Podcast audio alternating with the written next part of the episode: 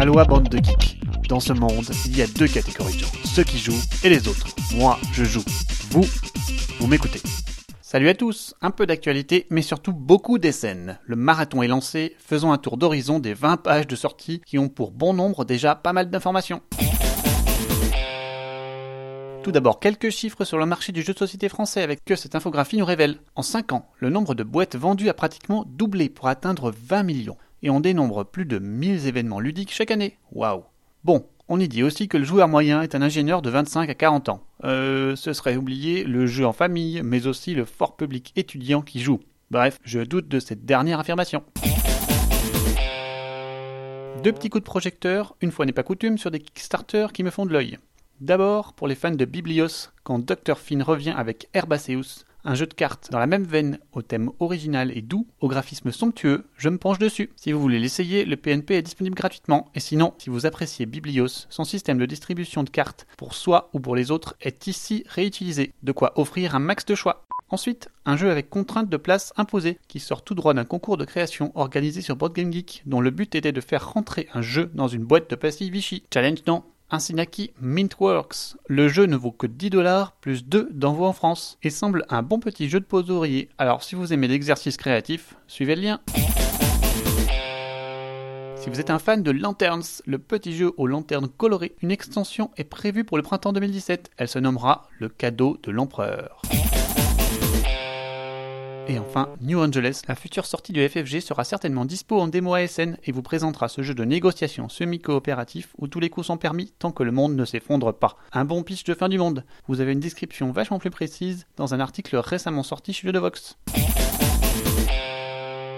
Parlons curiosité avec une sortie pas comme les autres, celle d'un jeu de Square Enix, le studio de jeux vidéo nippon bien connu. Ainsi à sortir un mignon jeu de cartes au pays des chocobos, prénommé Chocobo Crystal Hunt. Le jeu est prévu pour SN, ça tombe bien car il est temps de plonger dans le plus grand des salons, SN. SN c'est beau, c'est chaud. Faisons un premier tour d'horizon des sorties déjà annoncées sur lesquelles il y a de quoi se mettre sous la dent. Ceci est évidemment lié à la GameCon qui a vu pas mal de ces sorties déjà présentées.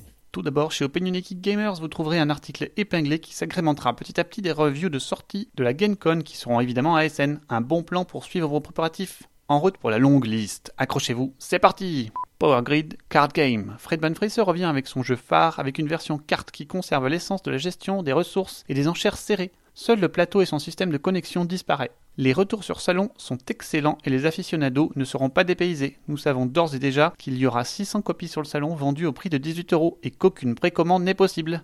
Le stand de Joseph Spiel risque de ne pas désemplir du salon. Oilfield, voici un jeu de pose d'ouvrier simple et efficace basé sur l'exploitation pétrolière du Texas. Au programme, de quoi gagner de l'argent, de quoi le dépenser en puits de pétrole pour gagner plus tard des points. Rien de fou.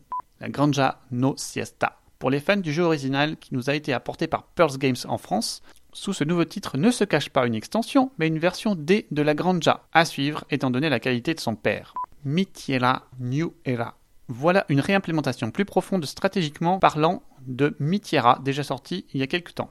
Un jeu de pose d'ouvrier d'action qui a un petit air d'agricola dans le graphisme. Ici, on se focalise sur la gestion de la ferme a priori. Voilà donc un simulateur de ferme qui semble prometteur. Bonanza revient en force avec Bonanza Duel qui sera disponible à 10 euros, mais aussi Bonedict, une extension pour Bonanza. Ça fait un bail qu'on n'en avait pas vu. Au programme de nouvelles cartes haricots Joker, mais aussi des cartes bi-haricots avec deux haricots différents dessus. La boîte sera disponible pour seulement 8 euros à SN. High School, c'est le jeu de Pichnet qui a fait le buzz à la GameCon, il sera de la partie. Il propose une boîte de jeu qui sera le terrain pour faire évoluer votre pingouin culbuto. Il sera disponible en anglais chez Amigo pour 30 euros. Attention, les différents éditeurs présents n'indiquent pas le même prix. Faites gaffe, je vous ai donné le moins cher je pense. Après Six Nimt, Volkscom Kramer revient sur ce titre à succès avec X-Nimt, qui proposera un jeu proche à ceci près trois piles de tailles différentes cette fois-ci seront disponibles. Par ailleurs, lorsqu'un joueur prendra un tas, il le prendra en main, sauf l'une des cartes qu'il pourra placer sur son tas X personnel. Ce tas devra être croissant et représentera votre score final qui devra être le plus faible possible. Un twist intéressant, surtout pour les 8 euros à débourser. The Last Friday. Le jeu a fait beaucoup de buzz pour son thème trash et fun. Le jeu est du style 1 contre tous, le 1 étant ce cher psychopathe voulant tous nous éliminer, ce qui change le paradigme habituel de ce genre de jeu où c'est plutôt les joueurs qui sont nombreux qui tentent d'éradiquer l'unique personne qui se cache. il va falloir repérer le méchant tueur qui bougera sur le plateau de façon cachée et plutôt le fuir que le confronter. Mais tous les trois tours, le tueur va devoir indiquer où il était trois tours avant.